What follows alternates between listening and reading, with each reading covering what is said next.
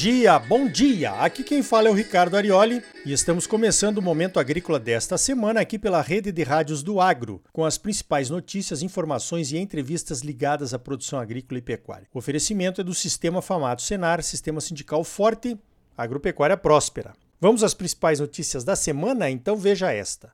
A JBS expandiu as suas exportações em 2020 para 11 novos países por meio de suas empresas controladas, a Seara e a Friboi. A empresa exportou carne bovina, carne de frango e carne suína. As exportações de carne suína foram as que mais cresceram, reflexo da peste suína africana na China, é claro. Olha só, é muito bom que o Brasil diversifique suas exportações para vários países, mas mesmo com muita diversificação, ainda dependeremos muito do mercado chinês para nossos principais produtos de exportação, pelo tamanho do mercado e pela parceria que estamos construindo ao longo do tempo. Outro mercado para nossos produtos agropecuários que pode crescer muito nos próximos anos é, adivinhe, o nosso mercado interno. No caso da soja e do milho, os biocombustíveis serão o combustível desse crescimento, se me permitirem o trocadilho infame. No caso da soja, o óleo de soja é a matéria-prima mais utilizada para a fabricação de biodiesel. E o milho é usado agora na fabricação de etanol. Com o aumento do uso das duas principais lavouras brasileiras na produção de biocombustíveis, há um efeito colateral bastante positivo: a maior produção de matéria-prima proteica para o uso em ração animal. São o farelo de soja e o DDG. A maior oferta de fontes proteicas para a ração animal tem outra consequência benéfica para a cadeia das carnes, pois pode reduzir o custo da proteína e, consequentemente, o custo de produção de carnes, aumentando ainda mais a nossa competitividade. Com a recuperação da economia esperada em todo o mundo com a chegada da vacina da Covid-19, nosso mercado interno também deve crescer em 2021. Duas observações a respeito da nossa política de biocombustíveis. A primeira que o biocombustível, por ter seus preços atrelados ao mercado de grãos, está desatrelado dos preços do petróleo. Isso está bem claro agora quando os preços do petróleo caíram por conta da pandemia e os preços da soja e do milho subiram.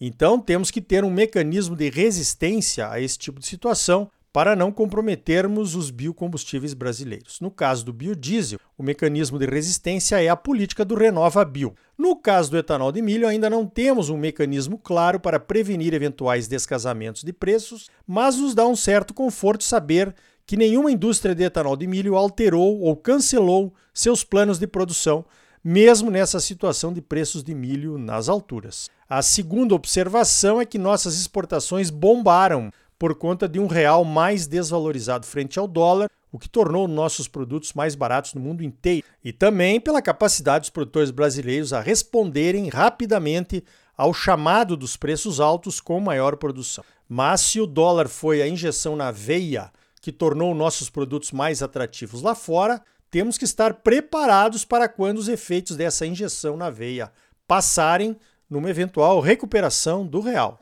A resposta para isso pode estar em parte no nosso próprio mercado interno, mas também no zelo pela qualidade e pela sanidade da nossa produção exportável e na oferta constante dos produtos de interesse dos nossos compradores. Que hora perfeita para o lançamento de uma política de longo prazo, hein?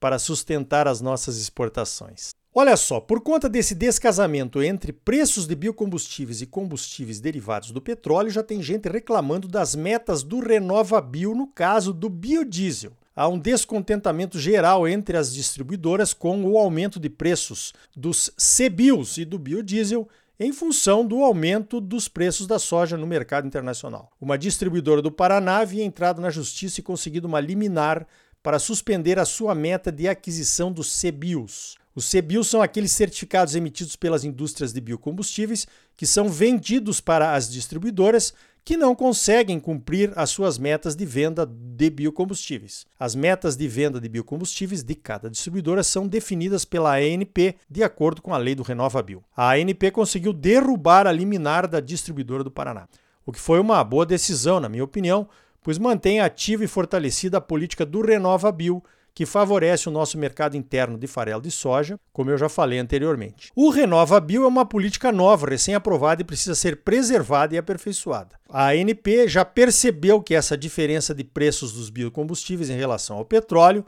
pode ser um complicador, o ponto fraco do Renova Bio e quer rediscutir a política de produção e de leilões de venda de biodiesel no Brasil.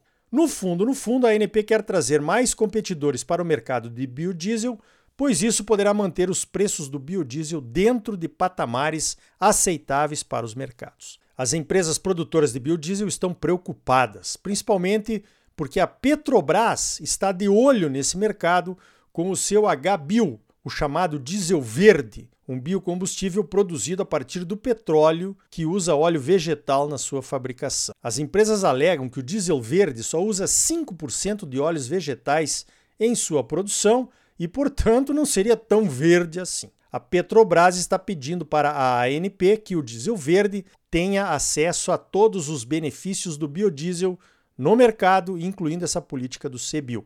As empresas de biodiesel, que investiram bastante em fábricas pelo Brasil afora, dizem que essa equiparação do biodiesel com o diesel verde levaria muitas empresas de biodiesel à falência. Esse promete ser o principal assunto em discussão na área de biodiesel em 2021. Como isso nos afeta, nós que somos apenas produtores de soja? Afeta muito. A política de biodiesel pode favorecer bastante o mercado interno, exigindo que mais soja seja moída aqui no Brasil, diminuindo a oferta de grãos para a exportação e pressionando os preços para cima. Com mais soja industrializada aqui, criamos condições melhores para a produção de mais carnes internamente. As carnes, como venho repetindo, são os grãos com valor agregado. E uma tonelada de carne vale em média seis vezes mais do que uma tonelada de grãos, de acordo com a Associação Brasileira de Proteína Animal. De qualquer maneira, a alternativa de uso do diesel verde da Petrobras pode ser a forma de trazer mais competição ao mercado de biocombustíveis. Tem gente falando em liberar as importações de biodiesel. Não podemos impedir, mas na minha opinião seria uma vergonha para um país que tem no agro e na soja seus principais produtos econômicos, né? Falando em decisões judiciais, o Supremo Tribunal Federal proferiu uma sentença na semana passada considerando que a pequena propriedade rural não pode ser objeto de penhora para o pagamento de débitos decorrentes de sua atividade produtiva, mesmo quando a família devedora possui outros imóveis rurais, mas desde que a área total dos imóveis pertencentes à família não ultrapasse quatro módulos fiscais. Um módulo fiscal pode variar de 5 a 110 hectares, dependendo da área do município. Uma boa decisão, sem dúvida, né?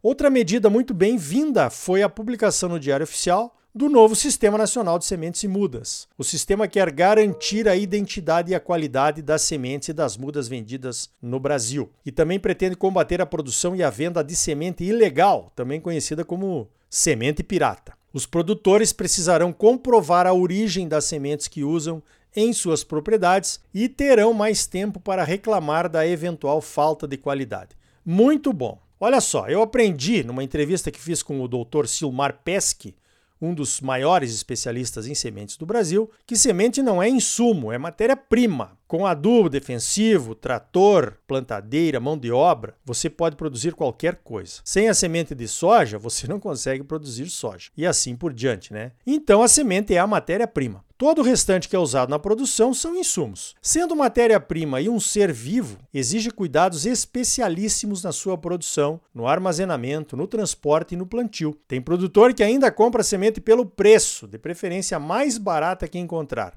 Tem produtor que procura criar ano a ano um vínculo de confiança com seus fornecedores de sementes. Qual dos dois você acha que vai ter melhores resultados em sua lavoura, hein? Falando em sementes, atenção cotonicultores. A TMG, a Tropical Melhoramento e Genética, conduz o seu programa de melhoramento genético de algodão com diversas parcerias em biotecnologias as mais modernas do mercado. Isso permite incorporar as cultivares TMG as características de última geração que são primordiais para os cotonicultores. Para a safra 2020-21, a TMG lançou duas novas cultivares, o Wide Strike 3 a biotecnologia mais eficiente do momento para o controle de lagartas. A cultivar TMG 50 WS3 tem como pontos fortes a precocidade, o alto potencial produtivo, tolerância à ramulária e uma ótima qualidade de fibra. A TMG 91WS3 é uma cultivar de alto teto produtivo também,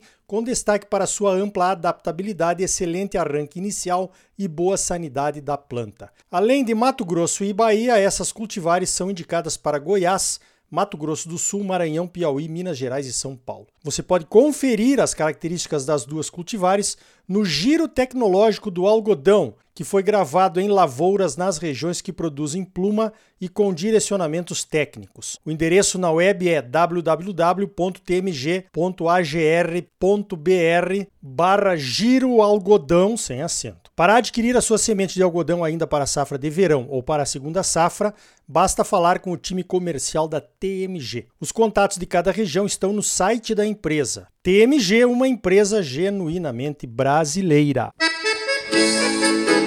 Então tá aí. Nos próximos blocos, a Mariane Tufani e o Marcel Durigon, analistas do IMEA, falam sobre a pecuária de corte e a produção de soja e milho de Mato Grosso em 2020 e as perspectivas para 2021.